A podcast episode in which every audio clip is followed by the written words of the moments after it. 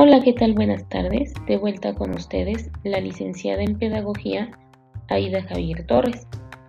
Y hoy, en nuestro segmento de Tendencias en Educación, estaremos abordando un tema de gran relevancia, el impacto de las tendencias y metas educativas para el siglo XXI en nuestro contexto. Iniciamos.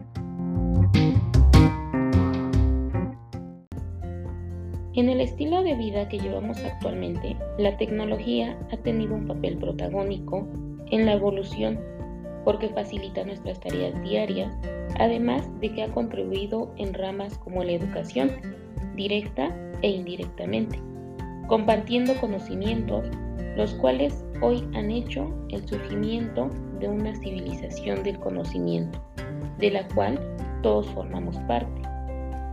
Hace un par de años parecía muy lejano el día en que la tecnología llegase a convertirse en la principal herramienta para transmitir conocimientos en todos los niveles educativos.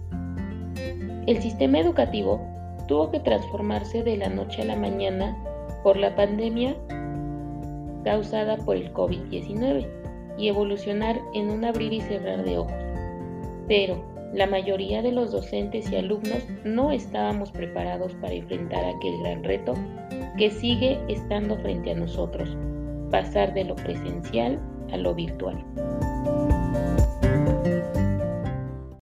Y es que basta con mirar a nuestro alrededor y observar con atención, por ejemplo, aquí en mi municipio Nopalucan, es común ver cómo el uso de la tecnología ha sido beneficioso para algunos, principalmente para los que se encontraban familiarizados con el uso de ello, pero que para otros se ha convertido en el causante de acrecentar la brecha educativa y no quedarles más que mirar cómo las metas educativas planteadas para el siglo XXI son cumplidas solo para algunos, porque a decir de la mayoría se ven como metas inalcanzables, ya sea por el factor emocional que está afectando a nuestras familias o bien por el económico, que nos limita a no poder acceder a esa herramienta, la tecnología.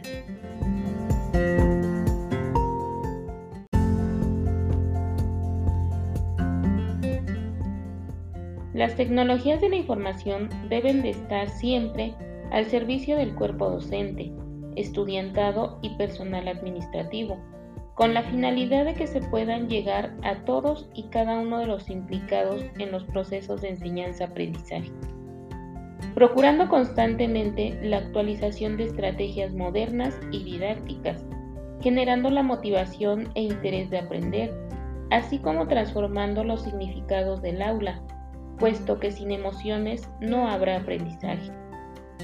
Desde tiempo atrás ya era de gran preocupación que en la gran mayoría de las instituciones de educación media, media superior y superior del municipio no se contemplase en su currículo contenidos de programación informática, orientada a la enseñanza y manejo de recursos digitales, cuando es la tendencia educativa más actual. ¿Cómo pretendemos cumplir metas si no aplicamos los mínimos requerimientos para alcanzarlas?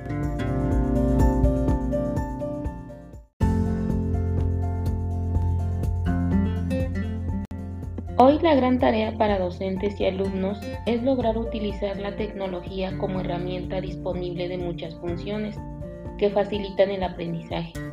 Una de estas es el aprendizaje dirigido por estudiantes, como herramienta con la accesibilidad de documentación científica, de programas para realizar documentos, proyectos que generen nuevas ideas, entre otros.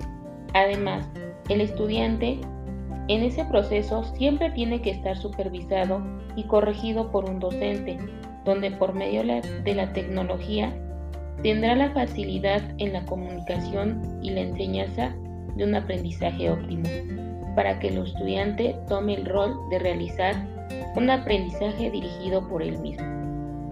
Es bien sabido que los docentes del siglo XX y del siglo XXI han tenido que adaptarse a los grandes cambios que ha traído la tecnología. En cambio, los estudiantes de esos mismos siglos han nacido y crecido con ella. Por ello, tienen un mejor manejo e interacción con la misma. Lo anterior no debe ser visto como una limitante, pues como docentes tenemos el compromiso de actualizarnos siempre. La educación en los colegios se ha ido adaptando paulatinamente, pero en las universidades el docente debe de comprometerse en esta área. Entonces nos queda la interrogante. ¿Realmente utiliza esas competencias tecnológicas para su clase?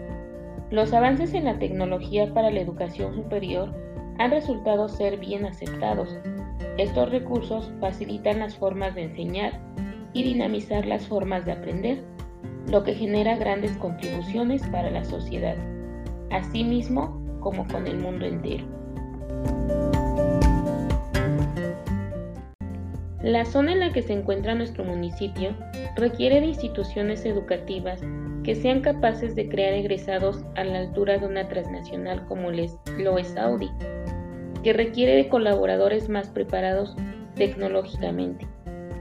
La clave entonces podemos asegurar está en la constante capacitación de los docentes para orientar al alumnado en el uso correcto de las tecnologías, para que éstas sean aprovechadas y explotadas al máximo tanto por ellos como por sus alumnos y administrativos. Y por qué no decirlo también por los familiares de todos los personajes antes mencionados. Por lo tanto, el acto de educar es algo complejo y sistemático. Demanda un compromiso no solo de los actores educativos, sino de todo el sistema político y social.